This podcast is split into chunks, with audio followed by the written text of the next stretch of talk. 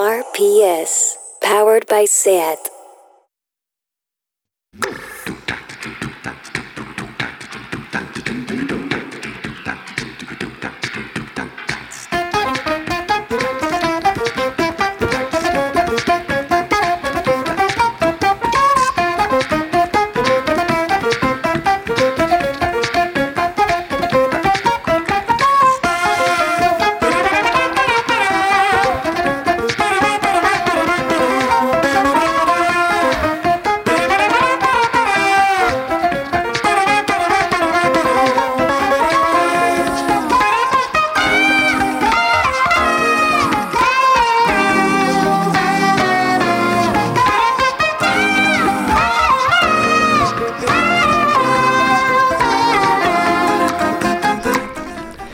Bienvenidas a Tardeo. Los jóvenes de Altasu llevan 1.123 días en prisión.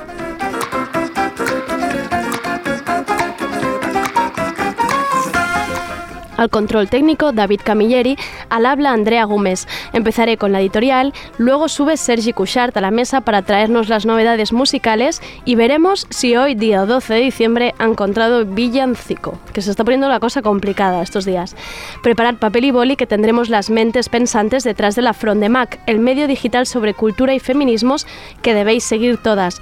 Vienen a tardeo para recomendarnos los mejores libros para estas fiestas. Tendremos al equipo al completo, Berta Gómez, y Anabel Alcázar. Y acabaremos con una entrevista doble con la ilustradora Lucy Gutiérrez y su nuevo libro Manual de Autodefensa y el dibujante Sergi Puyol, su segundo cómic La Sangre Extraña. Bienvenidas a Tardeo.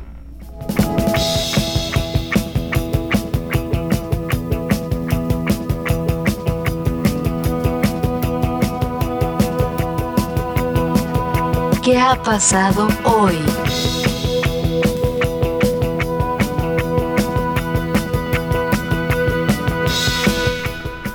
¿Todavía sois de los que os pedís comida online cuando os da palo salir de casa y andar un poco?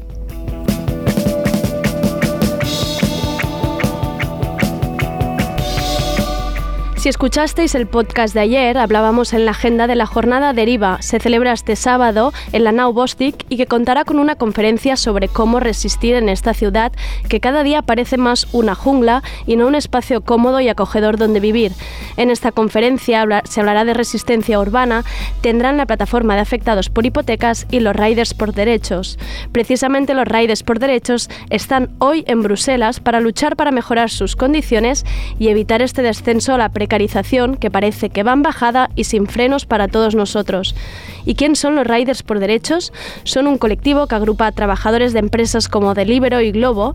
Son esa bici o esa moto que se juega la vida en Carré Aragó cuando está lloviendo para que tú tengas esa hamburguesa o esa pizza que de repente se te ha antojado a las 11 de la noche. Son autónomos, ponen la bici ellos mismos, ponen el móvil, les hacen pagar las, las mochilas, si se caen de la bici y se hacen daño no hay baja, deben dejar de trabajar y por lo tanto no cobran, si se caen de la moto la preocupación máxima de la empresa será que la pizza no llegue fría, luego ya nos preocuparemos del peroné partido del trabajador corren sin pagar para llegar al máximo de pedidos que les permita un mínimo ingreso. No tienen seguro ni jornada mínima de trabajo. No tienen ningún derecho como trabajadores.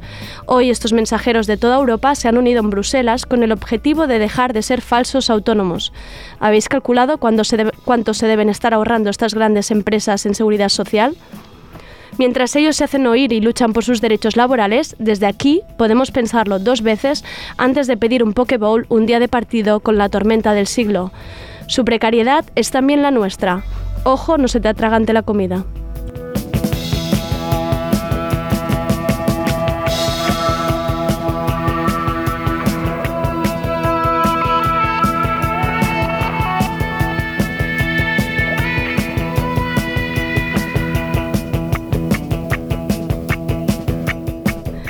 Y nos vamos con la sección de novedades musicales. ¿Qué tal, Sergi? ¿Cómo estás? ¿Ibas a decir algo de la editorial o no? Te has ahí como... Sí, iba a decir lo que dije ayer en la, con la canción de JJ, que faltan guillotinas. Esto. En vez de la editorial se podría llamar La Guillotina del Día. la Guillotina del Día. Pues quedaría, quedaría, muy bien como nuevo título. Me ha parecido un gran nombre. Nueva sección, la, la Guillotina del Día. Pues mira, Andrea, hoy estaba algo triste porque tenía pocas canciones, no tenía villancico, e iba a repetir varios temas que Víctor ya había puesto esta mañana en New Day Rising. ¿Te gusta poco repetirte con Víctor? Sí, porque a ver, siempre nos Sí. compaginamos un poco para no estar poniendo siempre lo mismo. Por suerte, a medida que ha avanzado la tarde, han ido apareciendo pequeñas maravillas como esto, Charlie X y X colaborando con Tommy Genesis, esto es Bricks. I'm stacking bricks. I'm stacking bricks on my click. I'm stacking bricks. I'm stacking bricks. Gloss on my Fuck it, I'm rich. I'm stacking bricks. I'm stacking bricks. I'm stacking bricks on my click. Yeah, yeah, yeah. I'm stacking bricks. I'm stacking bricks on my click. I'm stacking bricks. I'm stacking bricks. Gloss on my lips, blowing my kiss. Fuck 'em, I'm rich. I'm stacking bricks. I'm stacking bricks. I'm stacking bricks on my click. Yeah, yeah, yeah. Stacking bricks with the gang gang. 3 a.m. in the fast lane, out Bangkok with the girls in the phantom. Drop the bricks with the bricks in the mansion. Real estate switch, cut the gates with the camera. Safe with the gold bars, count them. On my net wet like I stepped in the fountain. Yeah, my click so quick, never catch 'em, no. Stack a brick, blue sky. Got my own jet, flying bricks up to Shanghai. City like sci-fi. If you wanna sniff at the bricks, get so high. All my click drip gold, and we're getting rich, taking drugs on a speedboat. By the whole ocean, drop the bricks in the water, make it splash, so cold. I'm stacking bricks, I'm stacking bricks on my click. I'm stacking bricks, I'm stacking bricks. Gloss on my dips, blowing my kiss. Fuck it, I'm rich. Charlie XCX es casi la artista pop del momento. Su Charlie, el disco, ha sido aclamado por todo el mundo y sus directos no han dejado a nadie indiferente. Pues aparte de todos los remixes de Charlie, no teníamos novedades suyas desde que lo publicó.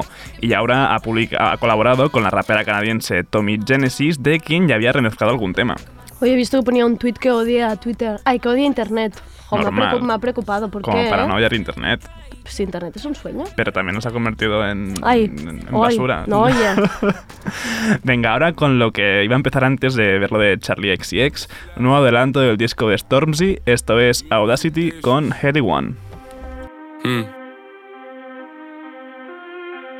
Yo. I roll out with no cash on me. Calm now with no mash on me. Stay away from these ashy youths where they come around and get ash on me. That's 5,000 capacity. 5,000 capacity. Then spread that over the UK and then add it up and get back to me. You pussios are not bad for me. Madman, they go mad for me. Who the fuck went and gassed you up like you're good enough to be clashing me? Oh, please stop harassing me. Charge me up and put gas in me. Them little fish wanna try a ting. Oh man, the audacity. I got girl in my inbox sending me eyes. Living on the edge to the end of our lives. Wolf in the sheepskin telling me lies. Sometimes I love when my enemy dies. Woo. So ahead of my time. Mainstream boy starts letting off live. We can never ever ever level in price. Take that fee and then treble it twice. Yeah. The problem's back, I got flows. Watch your back, I'm on smoke. Dodge the paps and do bolt. My boys on maximum bolts. Ain't no time to blind man. Know my ting from here to Thailand. You man got that gun off my man, so you man got that gun on finance. Like what's this? Rent this gang by your own. Use my me rectifico. Eh, internet sí que me gusta porque nos ha de comer a todos. lo, ha pen- lo ha pensado durante la canción Sí. de Storms en plan, a ver. No, no, no, internet es muy bien. Mañana mismo se publica Heavy Is the Head, el próximo y esperado trabajo del rapero Stormzy. Esto que suena es Audacity, tema para el que se ha juntado con el londinense Heady One. Es innegable que Stormzy es uno de los grandes nombres dentro del hip hop internacional y quedó más claro aún después de su show como cabeza de cartel en Glastonbury. Qué pena mañana y no tenemos tardeo. y tenemos Bad ya tardeo. saca zorra. Pues para el lunes todo. Para el lunes. Para el lunes todo. Parece que MGMT van remontando musicalmente y tras aquel delicioso Little Dark Age que se marcaron en 2018 acaban de publicar por sorpresa un nuevo single, In the Afternoon.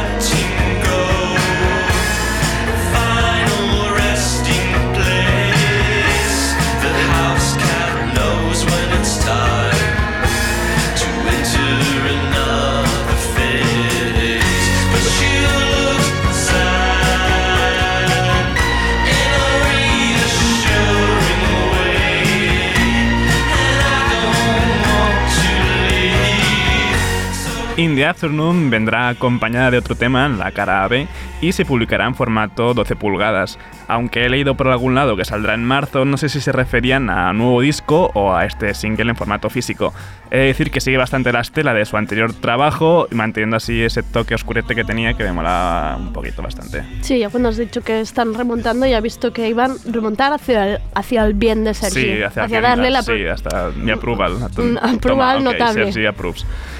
Ayer me gustó esto de sacar artistas emergentes de aquí mismo. Hoy le toca a un productor de aquí Barcelona. Se llama Elixir, con una H después de la L. Y acaba de sacar del horno su EP Ether. Este tema se llama Colisión.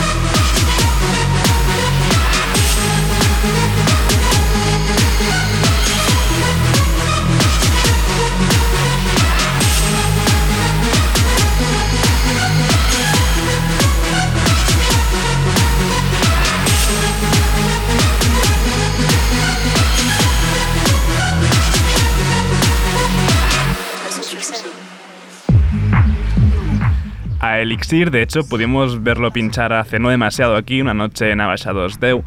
Sus sonidos se mueven entre el trance, el dark wave, bueno, el rollo así electrónico oscurete que me mola bastante. Zapatillita. Sí, zapatilla, pero oscura, ¿no? Pues Tiene el rollo más, ¿no? De bailar, como dije el otro día con el EBM, pues así, que mola. Y de momento solo había publicado algún single suelto y el lunes salió su primer EP, Ether. Veces estamos a juegues para este tipo de música, pero me parece muy bien para ir levantando esto. Claro, hombre, Sí, aparte sí. ya son semanas de, de cenas de empresa y. Venga, es sí, lo que poner toca. esto un poco en vuestras zonas de empresa. Pues sin comerlo ni beberlo me han salido unas novedades realmente oscuras, la verdad. De la unión de dos proyectos como Health y Chiu Chiu no puede salir nada malo. Esto es Delicious Ape.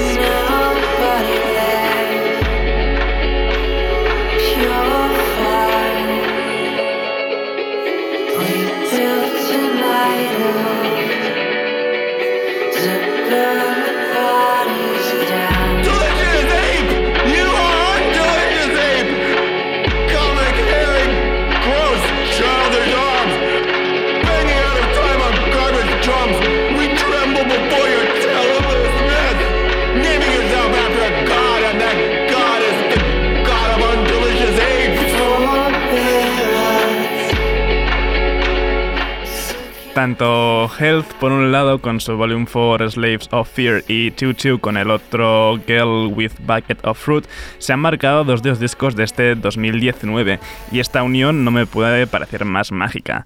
Ojalá esta canción sea un avance de un posible disco conjunto, pero de momento no se sabe nada más. Ojalá podamos ver los dos proyectos por aquí. no, no, no llama la atención de nadie, aunque no hace demasiado que Chiu Chiu tuvo que cancelar su gira por salud mental. Chiu Chiu, normalmente castellanizamos, pero Chiu Chiu directamente puede ser que lo hayamos catalanizado, el nombre. Chiu Chiu.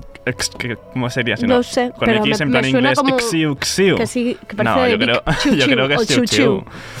Pues precisamente Jamie Stewart de Chiu Chiu junto a Thor Harris, de, Harris, ex percusionista de Swans, colaboran en el próximo disco del colectivo de metal experimental Breakmeister Harmonies y este es el primer adelanto, Coyotes of Central Park.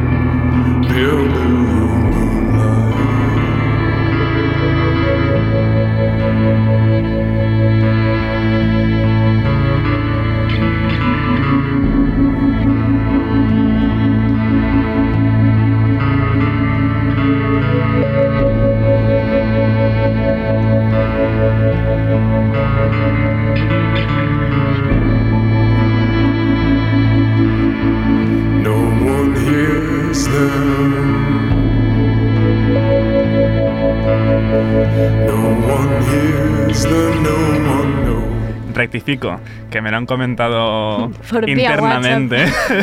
no es Chiu Chiu con CH, bueno, de hecho se escribe con X, es Xiu Xiu. Vale. Con- Sí, me siguen pareciendo bastante catalán, pero... Sí, sí, sí. Ya te he dicho que venía oscurete, pero ya está. Este es el último, el último ápice de oscuridad que saldrá hoy en el programa. te Pero lo esta prometo. oscuridad me gustaba, ¿eh?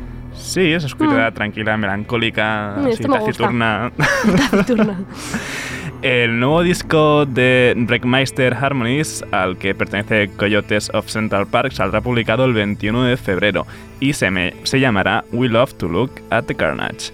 Y dejamos la oscuridad totalmente ya. Ojalá un villancico oscuro. Mira, eso es un mercado que falta. Pues, pues iba a ponerlo porque, te explico, o sea, apenas horas antes de empezar el programa tenía apuntado en el guion poner el mashup que se ha hecho viralísimo estos días, que mezclaba All I Want for Christmas Is You, la, la Vale, versión de sí, Mariah Carey, sí. con The Beautiful People de Marilyn Manson. ¿Vale? Realmente quedaba muy bien, o sea, ¿Ah, estaba sí? muy bien hecho y se llamaba All I Want for Christmas Is Beautiful People. Estaba muy guay. Todo bien atado, pero... Ha por aparecido algo nuevo. ha aparecido esta maravilla. Hay gente trabajando en Sí, sí, sí, villancicos, sí, eso sí. es importante. Silent Night, versionada por Phoebe Bridgers, con la colaboración de Fiona Apple y Matt Berninger de The National, narrando por encima, en plan protesta, un boletín de noticias sobre el asesinato racista a manos de la policía de Botham Jean y el impeachment de Trump. Me Así encanta. que te dejo Esto con me esto. encanta.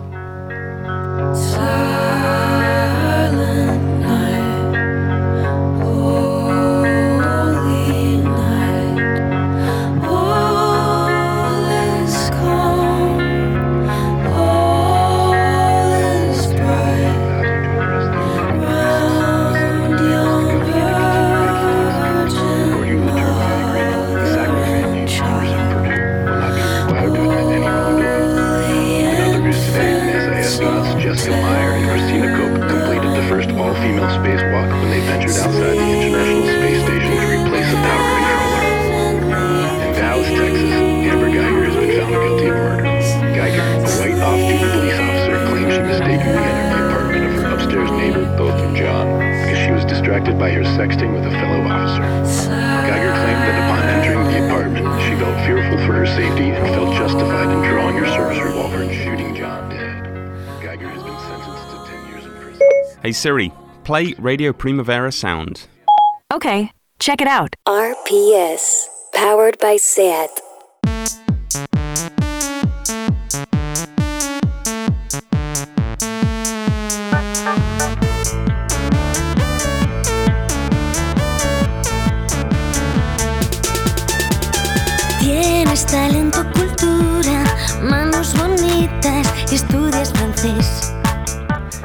Hago más que cumplir sueños, poner esta canción en Radio Primavera Sound, por fin. Y todo gracias a que hoy tenemos al equipo de la Fronde Mac, bueno, una parte, una parte presencial aquí, la otra estará vía notas de audio. La Fronde Mac es ese medio digital sobre cultura y feminismos que debéis seguir todas. Y también tienen Spotify, playlists públicas llenas de mujeres. Esta, por ejemplo, canción sale de las reinas del pop de los 90 y los 2000. La Fronde es una revista llena de entrevistas, reportajes feministas, adelantos editoriales y habla muchísimo todo el rato de libros. Y le hemos dicho, ¿quién mejor para recomendar en esta época de regalos las mejores recomendaciones literarias? Pues sus creadoras, Berta Gómez y Anabel Alcaraz. Tenemos aquí a Berta. Hola Berta, ¿qué tal? Hola Andrea, muchas gracias por invitarme. Me hace De mucha nada. ilusión estar Y- aquí y hablar de la Navidad. A mí me gusta Ya, mucho la Navidad. Ya lo sé. Eh, Berta, y una vez dije que alguien me estaba mm, pegando bronca por, por criticar tanto la Navidad y era, fue Anabel. Fue la otra parte de la fronde. Os tenía las dos ahí vigilando mi, mi vena gris. Christmas lovers. Pero desde entonces me he relajado, ¿eh? He entrado más en la, en la corriente navideña. Em, Berta, una pregunta. Vamos a hablar ya directamente de libros, que es lo que habéis venido a recomendar. ¿Ha sido un buen año de libros? ¿Año prolífico? ¿Lo has disfrutado tú? Bueno, eh, sí, llevamos unos años, últimos años de muchas publicaciones, muchos libros, pero bueno, no tiene por qué ser algo malo. Al final, eh, yo creo que, que- que, bueno, hay muchísimas novedades constantemente y eh, bueno, yo creo que eso también significa que se abre el mercado también a otras voces y a muchas mujeres que aunque haya muchas quejas aquí de, uy, ahora hay muchos libros feministas, bueno, yo creo que pues nunca son jo- suficientes pues porque hasta que hagamos justicia queda mucho. ¿Cuántos te debes haber leído este año? Uf, ayer alguien lo, lo preguntaba por Twitter. 50 libros son muchos para el haberse leído en un año y yo es que no los cuento. 50, 50 me parece una barbaridad. Yo creo que no he leído 50. Pero- 50 desde el principio hasta el final. Ya, bueno, a ver, también se pueden dejar, pero ya es un libro, ya es un libro, ya es un libro tanteado, ya, eh, ya no pasa nada. Pero muchos, tú has leído muchísimos. Bueno, sí, muchos, porque nos llegan muchos y, y, bueno, por lo menos los ojeas y así. De hecho, las, las recomendaciones que traemos hoy, todas las hemos leído. Bien, Eh, eso está bien. Sí, que, ver que, que no, nadie que nos no está pagando para ahí, recomendar. Vale, eso es importante. Y creo que vais a hacer recomendaciones como para personas concretas, ¿no? Vamos a separar un poco para quién va cada cosa. Sí, porque yo creo que era como que cuando haces un regalo, pues obviamente no es lo mismo a tu padre de 60 años que a tu sobrina de no. 10, y entonces, bueno, pues ningún libro es mejor o peor, y también hacer así como un ranking del primero al último nos parecía, bueno, meternos un poco en un jardín, y, No, sí. entonces pues decidimos que, que vamos a hacer así personalizado. Bien hecho. Adem- Además que un libro no es un Smartbox. Tú no puedes regalar un libro así cualquiera a cualquier persona, que toda la gente se lo cree. en plan, No, le va a gustar seguro. A ver, hombre, No. pues no tiene por qué. Ya, esta cosa así de la universalidad, Sí. este libro le gusta a A todo, el mundo. Bueno, pues quizá no. Cuidado. Quizá no. Vamos, empezamos. ¿Con quién empezamos? Uy, perdón. se, había, se había Sí, desconectado. sí, pensé que venía una canción ahora. Claro. La oreja de Van Gogh. Eh, vale, pues entonces empezamos con un libro para tu madre o para tu padre, Vale. así como lo más típico. Eh, bueno, para una persona que, que te cuide muchísimo y que, y que lo daría todo por ti, ¿no? Entonces, Personas de cuidados, perfecto. eh, por no personalizar tanto. El, y, bueno, es un libro que a mí me ha gustado muchísimo, que es eh, muy pequeñito, formato físico, es de Belén Gopegui, es Ella pisó la luna, Vale. eh, que recoge una conferencia que ella dio en un ciclo feminista y... Bueno, al final ella cuenta la historia de su padre y de su madre, eh, porque su padre trabajó para la NASA y bueno, era una persona como muy reconocida. Y entonces ella eh, pasa del primer capítulo a después desarrollar la historia de su madre, que tuvo que cuidar toda su vida de una hermana suya que era dependiente y bueno, y su madre también trabajó muchísimo, ¿no? Y entonces como, bueno, ¿dónde hubiera podido llegar ella? Porque todo el mundo aclamó tanto a mi padre, ¿no? Sin tampoco meterse a sentimentalismos y tampoco sin decir nada malo de su padre, ¿no? Vale. Pero, pero bueno, es, es una historia muy bonita, es un libro como que yo creo que para regalo, para regalo complementario, porque es un libro que te lees en una o dos horas, eh, es muy chulo. Y luego el otro es, bueno, es un poco más eh, como respuesta a estos padres que cuando te quejas de que tienes un trabajo de mierda, de, de- te quejas de la precariedad, de que no puedes pagar el alquiler, te contestan, bueno, así es la vida o al menos tienes trabajo, deja de quejarte, ¿no? Todos hemos tenido una vida durísima y tal. Y entonces hay un libro que precisamente tiene este nombre, que es un ensayo de Nayara Puertas, al menos tienes trabajo y que edita Antipersona. Oye, este me interesa, está muy Y, bien. Está eh, como respuesta a todo, todo el rato. Cada vez que alguien se queja, ¡pum! Sí, es un libro muy guay y, eh, y que resume un poco esto, cómo ha cambiado la cultura del trabajo y por qué tiene sentido quejarse ahora, ¿no? Que antes quizás sí era una suerte tener un trabajo y ahora el tema es que, bueno, que con tu trabajo no puedes vivir una vida digna y pagar el alquiler, con lo cual eh, tienes todo el derecho del mundo a quejarte. Es lo que, lo que nos queda, básicamente. Y entonces, si no quieres ponerte a discutir, pues le regalas este libro y ya está. Ya de buenas a primeras lo sacas en la cena de Navidad y ya está. Y ya todo relajado. Vale, luego sería un libro para tu abuela o para tu abuelo. Vale. Eh, y aquí, bueno, voy a meter el libro de Ana Pacheco, Venga, que bien. parece metido con calzador, No, pero, pero no. Y, eh, y bueno, y ella dirá que solo hablamos del libro porque es nuestra amiga, pero es un libro muy bonito que, bueno, que está editado por Caballo de Troya, su primer libro. Y, eh, y ahí, bueno, yo creo que es un libro generacional en un sentido de sentirte identificada con ciertas cosas de, de la universidad, ¿no? Que quizá hemos pasado por ahí todas, pero además hay, yo creo, una relación entre la madre y la abuela Hmm. que para mí es lo que bueno da- le da al libro como un sentido más universal eh, y que además te ayuda como a explicar este sentimiento de apego que tienes con, con tus familiares, sobre todo esto, madre, abuela, eh, femeninos, ¿no? que a veces es complicado porque has tenido un modelo paterno. Apego y desapego, ¿no? La vez, Sí, porque es esa sí. relación de Te quiero de muchísimo, pero, pero, pero a veces no te soporto, sí. Además, la abuela en este caso es un personaje entrañable del todo. Sí, sí. Y entonces, eh, bueno, son este tipo de libros como el de Gopegui que, o como, como, yo que sé, Tierra de Mujeres de María Sánchez, que te ayudan mucho a reconocer esa, esa relación y a ponerle palabras. Y ahora eh, viene Anabel, que está en Edimburgo y, Desde Edimburgo, y nos manda un- otro audio de un libro que, que tiene mucho que ver también para tu abuela. Voz de vieja de Elisa Victoria y editada por Blackie Books para mí es una de las mejores novelas del año. Esta maravilla nos devuelve a la infancia a todos aquellos que la vivimos durante los años 90.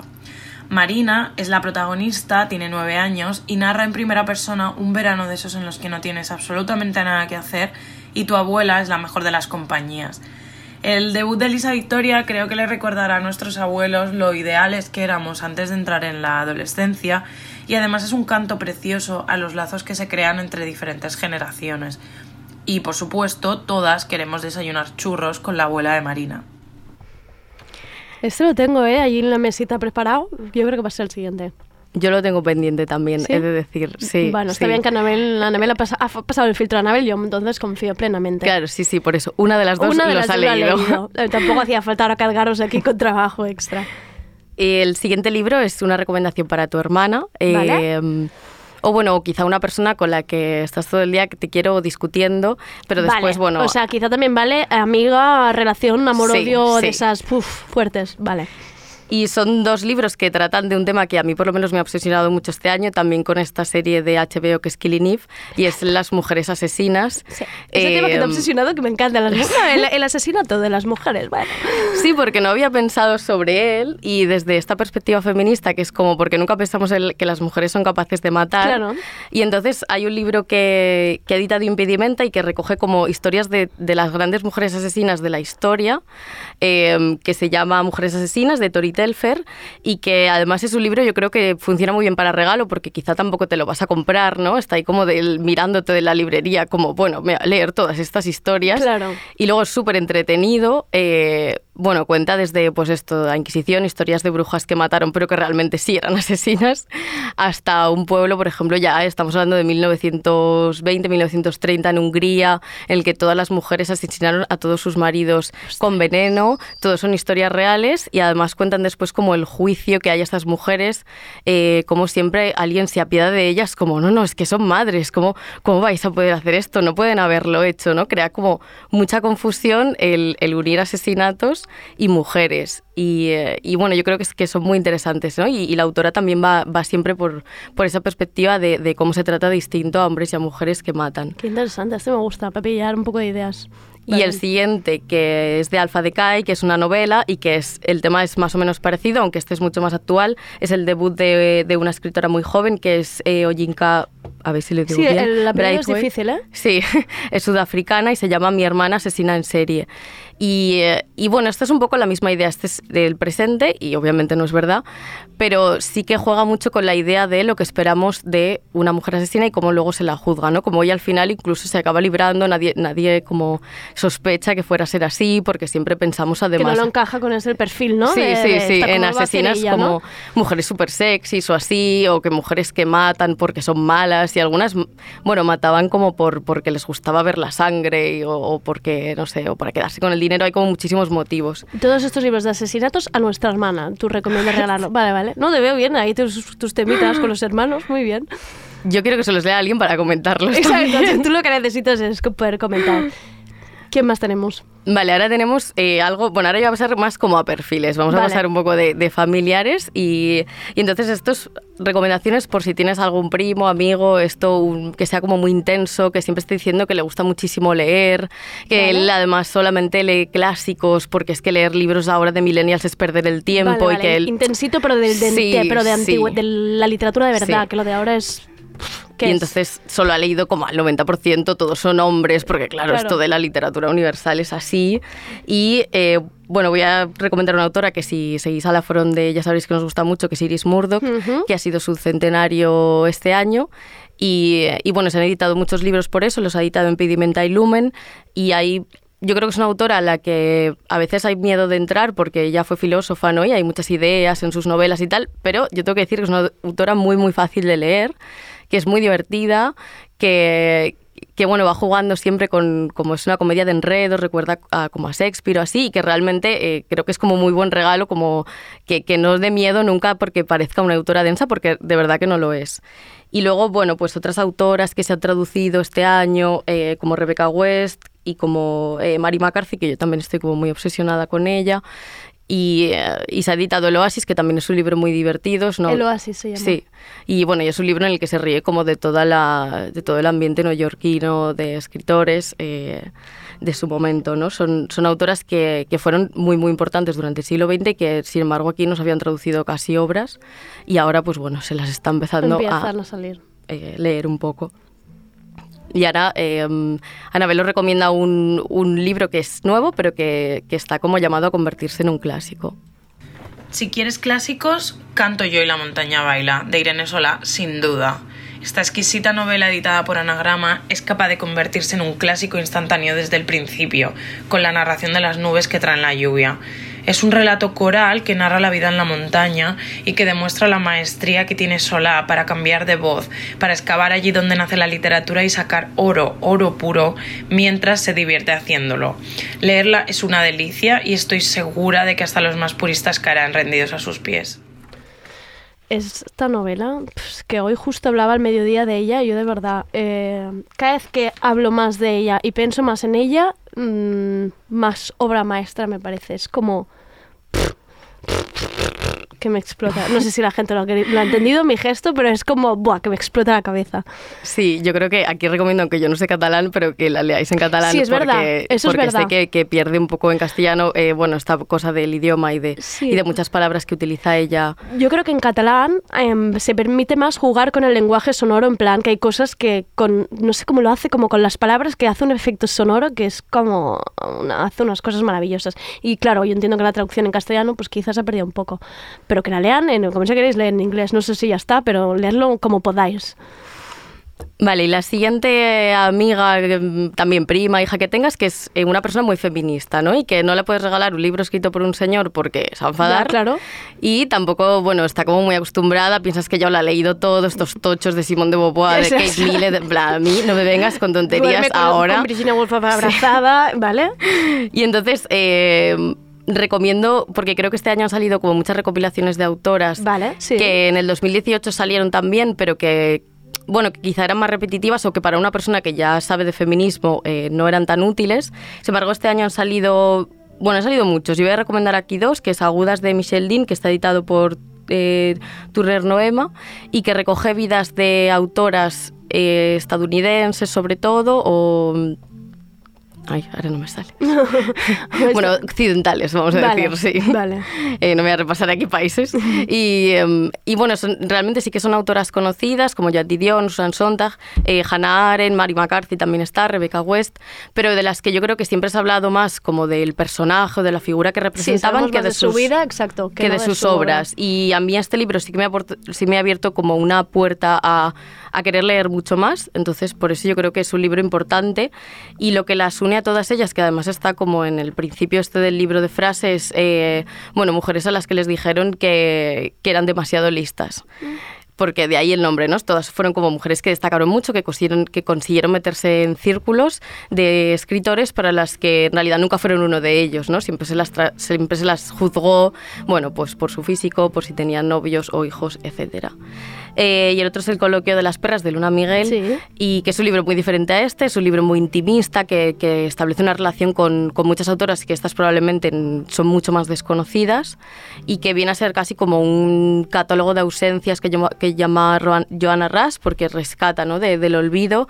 Eh, bueno, estas son todas latinoamericanas y, y también, bueno, es un libro que, que te abre muchas otras puertas. Y luego, para la amiga feminista, el último es, eh, es una novela que acaba de salir, que es prácticamente un cómic, es Comando Malva y está editado por Dos Bigotes. Ay, no la conozco esta. Comando Malva. Sí, y este eh, lo he empezado a leer hoy, tengo que decir, pero nada más abrirlo me ha gustado muchísimo eh, por cómo está ilustrado, que es por Olga Carmona Peral y está escrito por, Vila- por Pilar Belver, que no lo había dicho. Y es una llamada de atención, yo creo, como que el feminismo deje de, de ser tan activista solo en redes o solo como cuatro manifestaciones al año. Va de que cinco amigas, seis amigas que son muy feministas se, se juntan ¿no? con esta idea y deciden crear un comando de activismo eh, y de Ah, hacer bueno. acciones como más violentas en el sentido de salirte de los márgenes de lo que el Estado permite, no violento de hacer daño físico. Am, y entonces, bueno, yo creo que el libro funciona muy bien como, como toque de atención y, y para... Es buen regalo, sí, este. ¿eh? Este para, sí, habla mucho de feminismo ya, quizá por eso es como alguien que, que ya sea feminista y que, y que está acostumbrada a leer eh, libros feministas. Mm, sigo para tu amiga millennial. Esta es otro tipo de amiga, Vale. que, es, eh, que también somos todas un poco, pero que está siempre quejándose, que está siempre muy cansada y que, Sí, y que, sí, bueno, y que tiene un trabajo de mierda y tal Sí, y cual. Entonces, sí. bueno, pues le regalas un libro que es nuestro libro preferido de la Fronde. Que me lo dejaste tú, que me estás definiendo, me estás definiendo la persona y me dejaste este libro, perfecto. Ya me por dónde vas tú. Berta, muchas gracias. Eh, y es mi año de relajación y descanso de Mosfet. Y además me hizo ilusión porque el otro día lo vi en una librería y, y tenía la, la faja que le han puesto ahora que pone que es el libro es el libro del año de Isa Calderón también. ¿Ah, sí? Sí. Hombre. Y es un libro Entonces para luchar todo, contra el neoliberalismo eh, durmiendo, sencillamente haciendo nada. Es ¿no? que es un ese sueño el del libro, mensaje. en serio, de verdad, yo lo he disfrutado como nunca. Es una tía que decide eh, dedicar su vida a dormir. O sea, mm, maravilloso. Sí, además es un catálogo de pastillas Sí, para sí, dormir. es que te da muchas ideas, te da muchas ideas. ¿Y de cuántas te puedes tomar para no morir? Para que no mezclar, en el que mezclar, seguir durmiendo. En realidad es un libro. mm, ya llamaremos a Isa Calderón para comentar este libro. Esto, esto hay que hablarlo y hacer no un comando. El comando de antes, no, hacemos el comando de la, del lorazepam nosotras. Y además, a mí me gusta mucho también el final, porque creo que es un final que te da un poco de esperanza. Que Uf, estos el final libros es brutal, pero no, podemos decir nada, ¿eh? no suelen tener como este final, ¿no? Es como, bueno, pues sí, todo está mal y todo está mal y ya está. No. Y no va a haber esperanza. Y en este, bueno, hay ahí unas paginitas. Venga, vale. que no está, todo tan mal. Eh, bueno, no voy, a, no voy a recomendar y no voy a explicar la novela de Sally Rooney, porque además si tenéis una amiga millennial probablemente ya haya leído Gente Normal. Eh, para mí también es de los libros del año, a pesar de que sea muy repetida, creo que, que Sally Rooney eh, está en el top y se lo merece. También entre estos libros que ha sido muy comentados en redes está el ensayo expuesta de Olivia Sudjit, que, que ha editado Alfa de Kai. Y que bueno, es un libro que reflexiona sobre la exposición, sobre la sobreexposición en redes sociales, esta necesidad de, de estar todo el rato mostrando nuestro trabajo y de Este es de la ansiedad. Este. Sí, sí. ¿Este es denso? Es un ensayo contra la ansiedad, de hecho, este es el subtítulo. Ah, y no, es- es- me daba un poco de miedo de que fuera así un poco pesado, no. no, es un libro mu- muy finito, de hecho también es de los que te lees en una tarde. De estos sí te puedes leer 50 libros, ves, es que depende. Es que claro, depende de lo que escojas. Eh, y, y bueno, esto yo creo que, que habla también mucho de, de escribir, ¿no? Y de, y de la ansiedad que provoca esto y de cómo promocionar todo este trabajo. Y el último, ya para esta amiga millennial, es, una, es un libro de que tenemos aquí a la autora Ah. y que obviamente vamos a hablar de este libro. Yo quería hablar de este libro que está editado por temas de hoy, ya no recuerdo que quería ser de Ah, ah, que- mayor. ah, mi, mi libro, o sea, vas a decir mi libro aquí. Pensaba que decías Sí, la autora, te estoy poner- mirando, No, no. Pensaba que íbamos a escuchar una nota de audio. Esto, esto es una buena encerrona, ¿eh? Sí, pero tenía que pasar. Bueno, va, compraros mi libro, es muy importante porque de eso depende mi familia. No es broma, en realidad no. No, no, no hace falta. Y, mm, y bueno, aparte de esto, es una recopilación de relatos de muchos autores de esta generación, que yo creo que además sí que hay muchos temas que cruzan los relatos, como son la ecología, internet, eh, feminismo y tal, pero también es un libro que demuestra que generación millennial o hablar de literatura millennial tampoco es absolutamente nada en concreto en cuanto a forma, en cuanto a estilo, ¿no? Porque los relatos son muy diferentes. Yo recomiendo además leer uno cada noche y no leerlos seguidos, porque si no te descuadra totalmente. verdad. Eh, incluso porque es demasiada mezcla. Es, sí, es demasiado todo desparejado. ¿Has visto que ya hablo de mi libro? Cuando solo he escrito 10 páginas de ese libro, esto es muy fuerte ¿eh? lo que acabo de hacer. Eh, olvidar lo que he dicho, todo lo que he dicho acerca. Cada vez que hablo me pongo nerviosa, es como la presentación. Horrible. Em, ¿Algo más, Berta, para cerrar? Eh, bueno, pues eh, os voy a dejar sí la última recomendación y le dejo a Anabel que cierre. Ana- vale. eh, yo creo que Anabel ya, Anabel ya no la vamos a escuchar. La pobre Anabel se va a quedar ahí en Escocia y pobre, no la vamos a escuchar. Pero puedes, puedes citar sus, sus libros. Bueno, no, no, entonces la dejo que no era su, su, su intervención. Es que no, no entra a tiempo, pobrecita mía. Pero di, di los libros que iba a decir ella. Bueno, es que la última recomendación era para, para una persona que es el típico pesado que está en Navidad, que nunca se levanta para hacer nada y que, bueno, está todo el rato criticando además a todo el mundo, contándote su vida, que es súper importante, interesante, sus hijos lo han logrado todo en la vida. Y bueno, pensamos en un libro que, que para dar una lección y pensamos que lo abriría y lo tiraría a la basura. Así que eh, lo que teníamos pensado era más una, una recopilación de relatos. eh, que, que es como que, bueno, que son relatos como muy oscuros.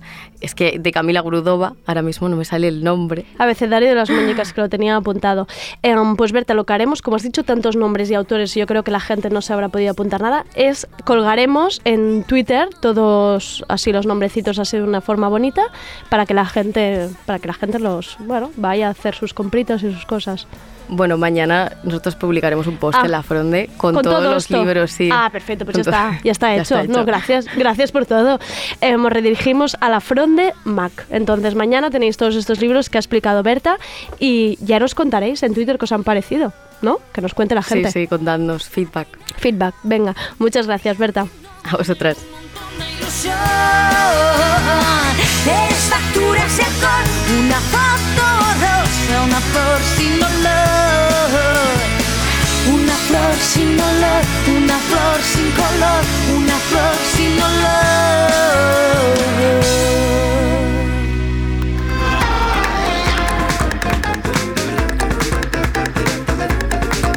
Tardeo.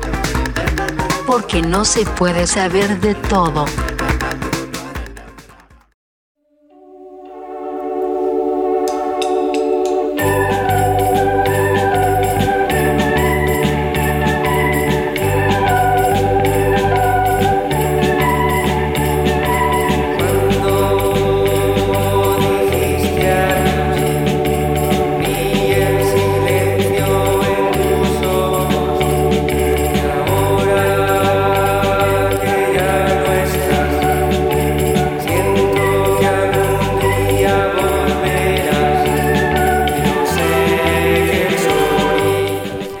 Tenemos en Tardeo a dos autores de forma simultánea para descubrir un poco qué tienen en común. Los dos vienen con su segundo libro bajo el brazo. Por un lado tenemos a Lucy Gutiérrez, ilustradora reconocidísima aquí y fuera, que es importante, con ilustraciones para The New York Times, The Washington Post, Wall Street Journal o The New Yorker, que se dice rápido. Sus dibujos se caracterizan por una ironía finísima. A mí me fascina la, la, inteligencia que hay en cada uno de ellos. Su primer libro, English is Not Easy, fue un exitazo y yo creo, diría que ahora está agotado o eso me ha parecido en la web de Blackie Books. Es un libro para aprender inglés de forma diferente. Ahora de nuevo con Blackie Books ha publicado Manual de Autodefensa y es una colección de ilustraciones que nos muestra un poco nuestras miserias. Mejor que lo defina luego ella. Nos acompaña también Sergi Puyol, dibujante de Ojo, atención, porque es muchas cosas, ¿vale? Yo las digo todas. Dibujante de cómic, rotulista, toca o ha tocado en las bandas Le Piang, Sonbow, Chicos Raros, Escuela de Ulm y Viva Benur, que escuchábamos al inicio. Edita fanzines, como el famoso fanzine Colibrí, y tiene su propio sello discográfico, Maravillosos Ruidos. Podría ser el hombre que lo hace todo en España un poco, ¿eh? Con Apa Apa Comic ya sacó Cárcel de Amor, ha ido sacando también cómics independientes y fanzines por el camino y ahora ha vuelto con este increíble La sangre extraña. Es el libro que más he regalado para cumpleaños, esto es así, porque me parece una auténtica delicia. Hola los dos, ¿cómo estáis? Hola, buenas Mu- tardes. Muchas gracias por estar aquí en la pecera, no, jun- juntitos todos como unas sardinitas. Gracias a ti. Em, siempre me cuesta un poco como presentar. Tenemos una sección que es de, que- de cómics y novela gráfica con Luis de Norma Editorial y a pesar de que nos lo, nos lo ha explicado muchas veces, me pierdo un poco a la hora de definir ilustradores, dibujantes, esto es un cómic, esto es una novela gráfica. ¿Qué, es- qué sois cada uno? ¿Qué, qué- mm, siento si os he definido mal ¿eh? al principio porque he dicho No, ilustradora bueno, y dibujante, entonces sí, no sé yo me si es correcto. ilustradora. eh, de cómics lo que he hecho ha sido hace quizás 15 años una historieta para algún fanzine y poco más. ¿Y cómo se llama Manual de Autodefensa? ¿Es un recopilatorio de ilustraciones? Es que, cómo- no, sé, no sé cómo denominarlo. Yo tampoco. Vale. Ah, hemos- acabamos ¿Un libro de de, crear un- ilustración? Sí, ¿no? Sí, la verdad es que eh, es un formato que sorprendentemente se encuentra poco en librerías. Eso creo, es ¿no? verdad. Porque o es texto ilustrado, más de relato, novela. Exacto. Literatura ilustrada, vaya. O es cómic, pero no es difícil encontrar eh, lo que se, sería más bien ilustración. Claro, ilustraciones, además es un libro como muy de... Muy de mm, como leérselo con mucho tiempo, ¿no? De, de, de en plan mirártelo con tranquilidad, ¿no? Porque si no sería como ojeo ilustraciones y ya estoy, pero es como un, yo lo llamaría libro reposado. ¿Qué te parece? Me parece bien. sí, porque son dibujos que, que, bueno, que se supone que dan que pensar, ¿no? Que Exacto. te llevan a, a darle alguna vuelta a lo que se muestra. Exacto.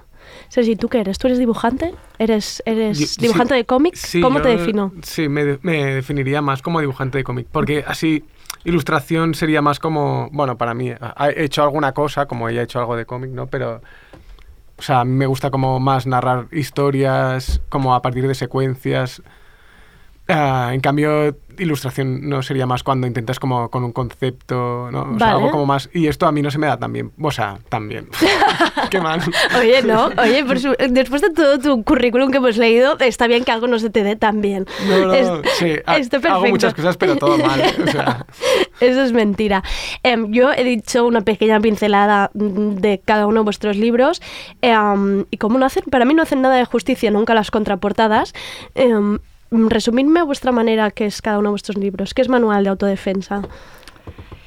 A ver, es una pregunta difícil. Es que en tu caso es dificililla, ¿eh? Sí, es un ah, una colección de dibujos que hablan sobre gente que se intenta manejar en la vida y que no lo consigue con mucho éxito. Me he sentido muy identificada. ¿Eso está mal con algunos dibujos? Me he sentido muy, muy identificada. Eh, bueno, yo creo que la mayoría, ¿no? Nos- me parece lo natural que nos sintamos identificados. Por eso lo he llamado como el libro de miserias, porque es como verte allí y sentirte incómodo, ¿no? De decir, es que soy yo a veces. Sí, sí, creo que eh, como el, el- lo que lo definen son eh, justamente lo que no queremos mostrar, ¿no? La- las vergüenzas que tenemos y que intentamos ocultar Sí. a toda costa. Eso, es- eso sí que es verdad. Como mm, cosas ocultas que intentamos, ¿no? Esta, esta, este postureo que llevamos todos delante y que Sí. en realidad escondemos todo esto que muestras. Sergi, en tu caso, es difícil, ¿eh? También Sí. de, de describir. sí, sí, ya, se me da un poco mal a mí además. La sangre Ah, extraña, atención. Sí, bueno, es como una historia de, de entre misterio, de búsqueda de uno mismo.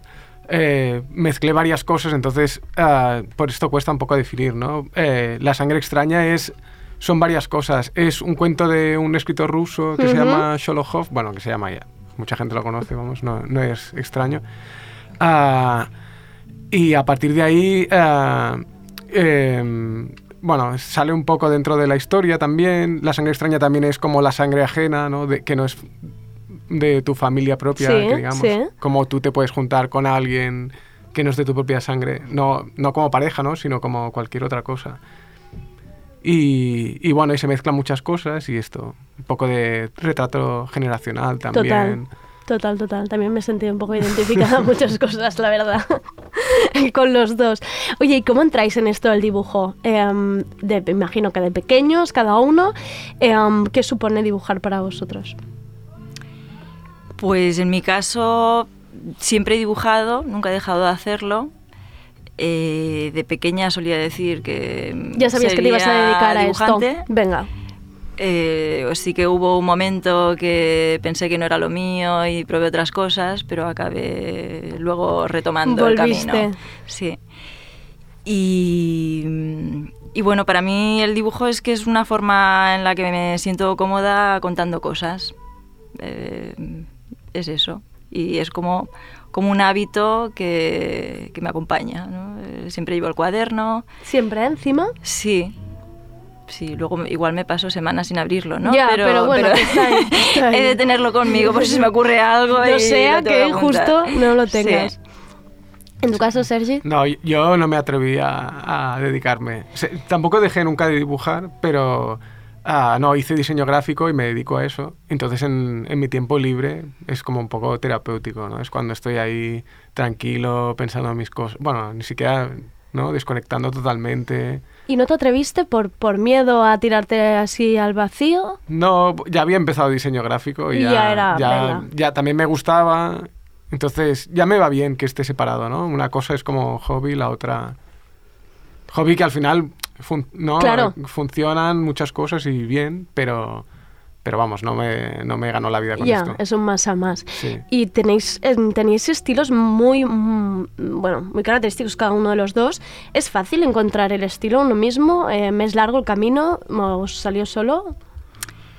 Yo creo que sale de forma natural o debería salir de forma natural a base de dibujar mucho, de, de, bueno que te afecten las tus referentes, ¿no? De Vale. lo que más te Mm. gusta y, y con el cúmulo de eso y de las carencias, porque el estilo también se define por las carencias de uno, eh, pues es lo que sale. Sí, sí, totalmente. No, a- a- o sea, lo que has dicho es verdad. Yo incluso cuando dibujo intento no mirar mis referentes para no... Para no pasarte. Y, y- y, bueno, mi, mi manera de dibujar ha sido como intentar mejorar. Siempre voy cam- cambiando un poco el estilo. La gente siempre me dice que tengo como mi estilo, pero yo veo mucho la diferencia de un año a otro, ¿no? Sí, pero sí, es más como si ves un dibujo, una ilustración en una revista o una viñeta tuya en algún sitio, es fácil decir, ah, este es Sergi, ah, esta es Lucy. ¿No? Es como fácil identificaros. Lo digo como bueno, ¿eh? No que, Sí, sí, sí. No que, sea, que sea lo contrario. Y también hay mucha gente que está empezando, ¿no? Que, la, que ves, mm, sobre todo por Instagram, ¿no? Cuentas de di- dibujantes o ilustradores y ves que tocan todos los palos y piensas, ha de ser difícil Bueno, yo creo que es encontrarse. normal, sí, que es una de las grandes preocupaciones cuando empiezas. Y bueno, hay que pasar por eso, ¿no? Eh, Es un proceso. Sí, que primero copias a los que te gustan y luego vas enco- encontrando tu, tu manera de hacer, que no es más que la manera con la que te sientes cómoda y, y- y, bueno, con la que te, te disfrutas, ¿no? Y mm, sois de trabajo. Yo esto, como no sé nada cómo va, se trabaja a mano, luego ordenador. Ya os habéis pasado el ordenador directamente, no ni hablar del ordenador. ¿Cómo, cómo, cómo va esto? Yo, yo por ahora hago casi... O sea, el color es lo que hago en ordenador, pero todo lo otro lo hago a mano. A mano. O sea, hago, lo que pasa es que sí que hago como redibujo mucho, con una mesa de luz. Primero hago esbozos, luego lápiz, luego tinta. El lápiz lo hago varias veces hasta que estoy Nivel contento. esto es nivel perfeccionista fuerte. O, o el nivel limitado también. que es lo que yo siempre digo, porque hay gente que tiene un trazo como muy suelto Vale. y yo tengo un, un trazo como más torpe quizá.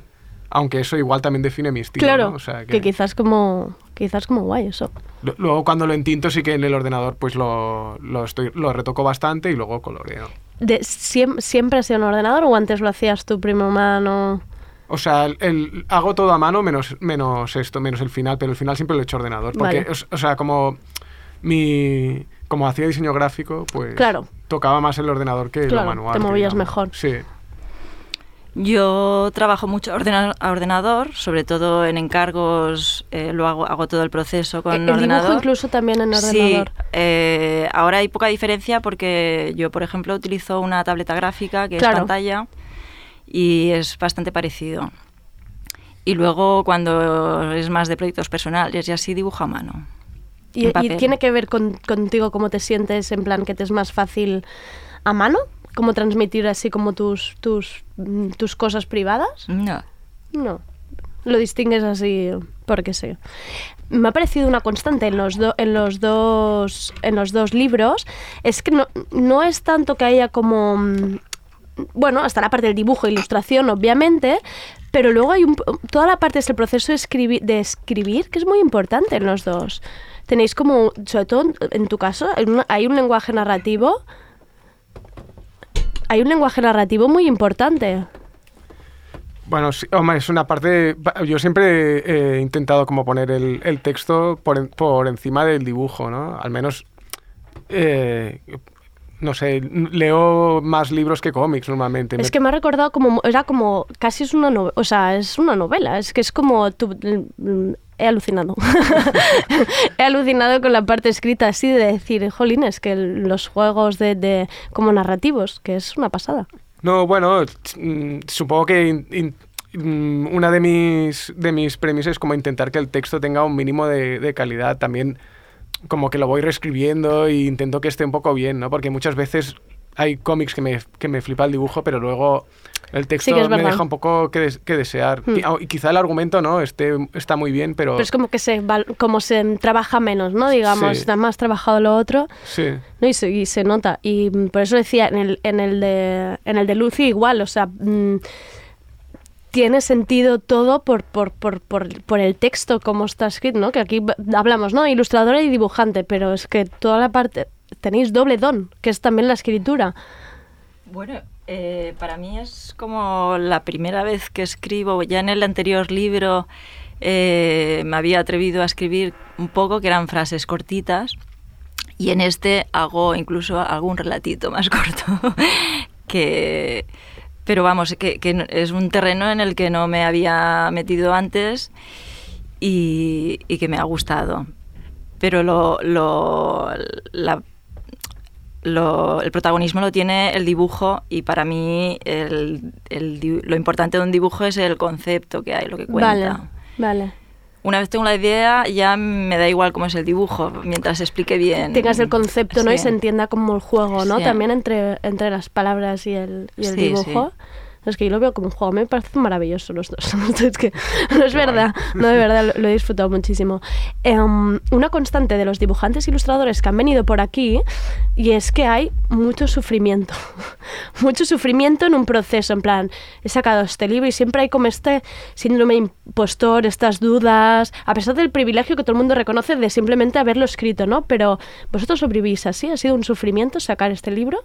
Hombre, bastante. Sí, ¿no? Sí, Lo vivís que- todos, es que sois sí. como de perfeccionistas, ya esto de raza, ya todos perfeccionistas. Sí, sí. Pero es un sufrir. Me, me acuerdo antes de enviarlo a imprenta, como que lo subí como al FTP y de repente dije a... Ya me muero. Dije a Tony, em, córtalo, córtalo. Elimina el proyecto, tirar a la basura. Me estuve como seis horas más como retocando textos. Bor- no, no textos, o sea, como gráfica, cosas gráficas, ¿no? En plan...